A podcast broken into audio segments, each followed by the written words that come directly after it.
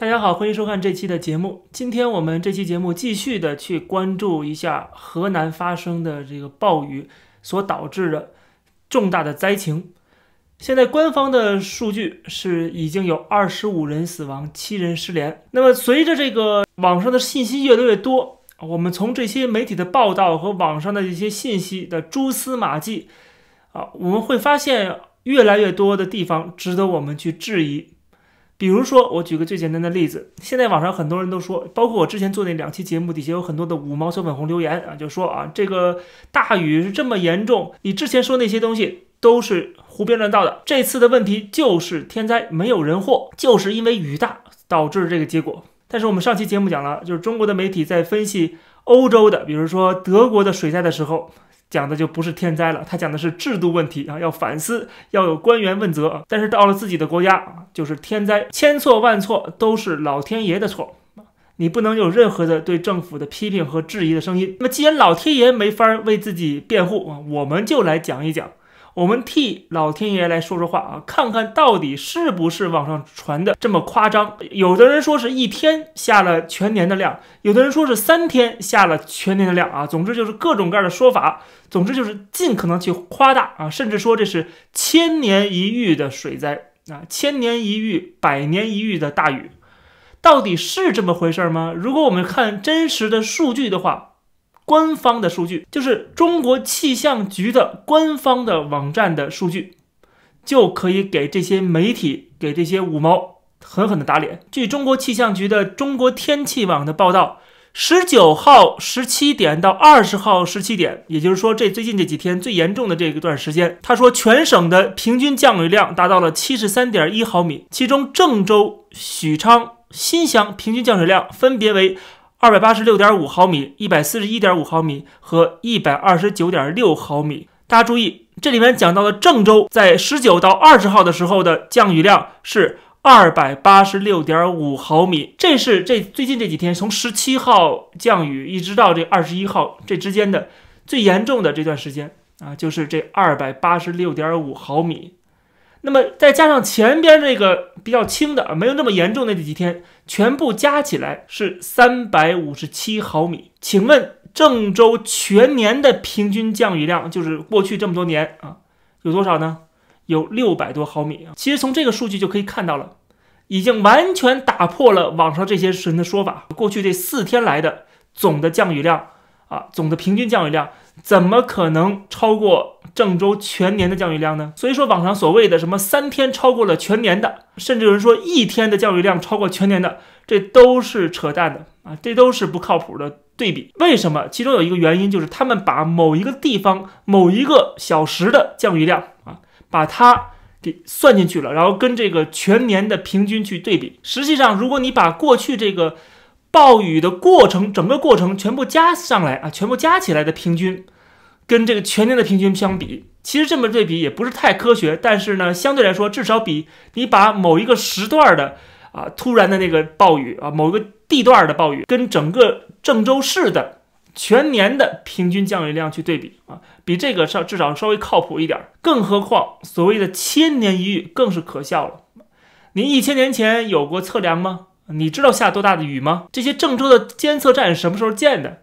也就是几十年的历史，你告诉我是千年难遇的啊，甚至百年难遇的，这都是没有数据作为支撑的啊。他们这样夸张的说法，实际上目的还是要把所有的责任推给老天爷而已。当然了，我们并不是说这次的雨不大啊，不是说就是小雨，这次的雨还是很大的，量很大，但是没有网上的这些人。说的这么夸张，那么很多人可能会质疑了，说那为什么我们看到这么多的视频，整个城市都成了汪洋大海了？怎么回事呢？这个街道都变成了湍急的河流了。我们现在有了一种解释，这种解释就是，并不是大雨造成了这么大的伤害，或者是大雨只是在这里边占了其中一小部分，更重要的是什么？是水坝的泄洪，这个泄洪导致的这个。整个城市洪水泛滥，而泄洪并没有任何的预警啊，最后就导致了这个地铁五号线有这个车厢里的这么多人被困，很多人这个失去了生命。那么什么地方泄洪了呢？我们看到网上已经有消息传出来了，官方媒体也报道了，是长庄水库。但是我们去查这个网上这个长庄水库的泄洪，我们往往找到的都是二十一号的一些新闻。但是实际上，我们要去追查在二十号的那天的新闻，我们能够查到。据央视媒体的报道，我们看新闻上说，七月二十号十五时，记者从郑州中原区防汛指挥部长庄水库现场防汛人员处获悉，接到省市防汛指挥部指令，长庄水库开始泄洪，泄洪流量每秒三立方米。这条新闻是重中之重，为什么呢？也就是说，记者在三点的时候，他就已经知道这个水坝正在泄洪。然后紧接着，我们都知道几个小时之后发生了什么，就是郑州市的地铁被困，很多的街道都成了湍急的河流。这个很有可能就是它泄洪导致的一个结果。泄洪导致了这么大的一个灾难，却没有提前的预警。提前的要求所有人这个疏散，而当时出了一个消息，什么消息呢？就是辟谣的帖子到处传，说这个长庄水库它没有决堤。我不知道这个说决堤这个啊留言是哪来的啊？我也现在也不知道是不是真的决堤了。我们就假设它确实没有决堤，那么这个官方媒体这么多的啊铺天盖地的去辟谣，说没有决堤，没有决堤，给大家造成了一个误解，就是以为这个长庄水库没事儿。它的水不会流出来，流到市区。我们看当时的新闻，还包括微博，都在辟谣，说郑州长庄水库爆破决堤是谣言，经核实属不实信息。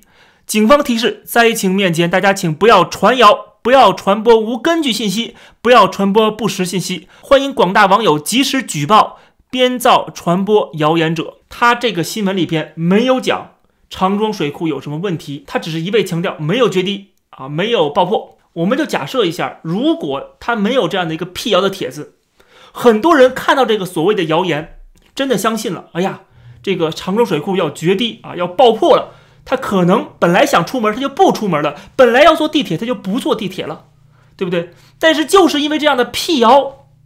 他以为没事儿。我们看这个辟谣帖子是到处都是啊，到处的新闻转发，而且到了二十一号的时候还在不停的去辟谣啊。二十一号的时候，这个人民网还发了一个微博，说什么呢？说这个虽然是这个群众应当减少外出啊，做好防汛的应急准备，甚至撤离准备以防万一，但不必过于紧张，也请谨慎听信夸大之言。你都让大家做好了随时撤离准备了，然后你说啊不要紧张。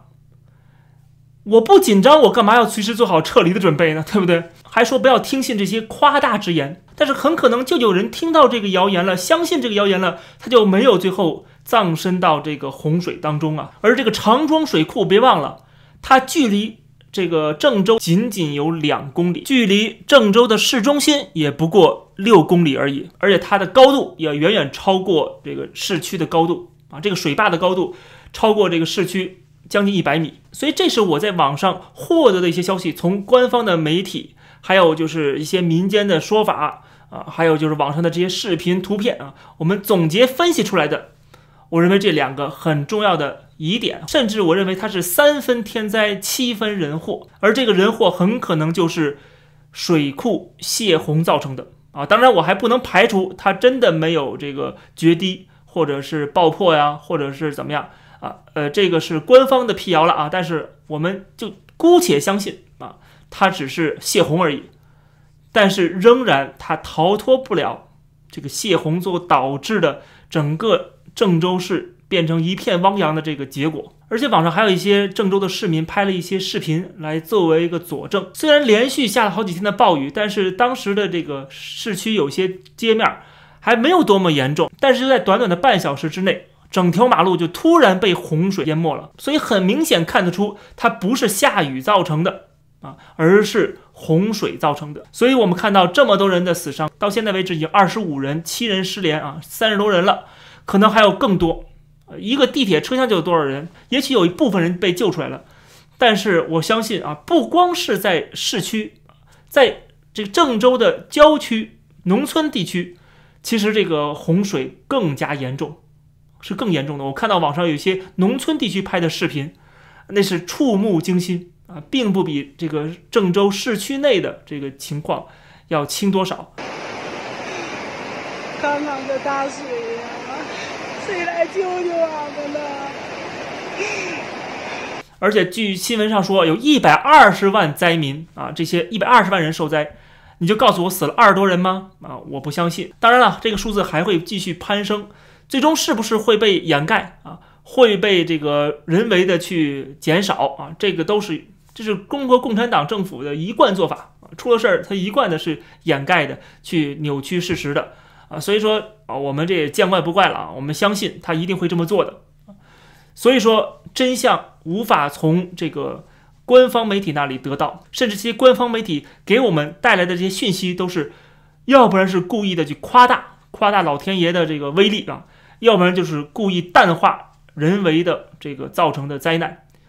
最终，他的目的当然就是推卸责任了。既然你要泄洪，你首先就要保证你泄洪不会造成这些人员的损伤，至少你要让大家不要上街。至少你要让这些公交车辆停驶，地铁停驶，警告所有人不要出门，甚至是准备几条救生艇。但是他们并没有给出预警，是到了当天夜里，官方的微博郑州发布啊，他的这个账号是在二十一号的凌晨才发布一个预警，说是在前一天的这个上午就已经开始泄洪了。而这条新闻是在很晚的时候才发出来的啊，并不是当时三点钟就发出来的。所以，在这个泄洪的时候，整个郑州市的市区内的市民都不知道这个消息，他们只获得了一个消息，就是这个水坝没问题，没有爆破啊，没有决堤。他们不知道的是，这个水库已经泄洪了，洪水已经朝市区涌来了。他们还在正常的上下班，还在像往常一样正常的出行，因为大雨都已经下了好几天了，地铁也没有停止。他们认为应该没有什么事儿。这难道是天灾吗？这简直就是谋杀！这期的节目就跟大家先聊到这儿，感谢大家收看，欢迎点击订阅这个频道，我们下期节目再见。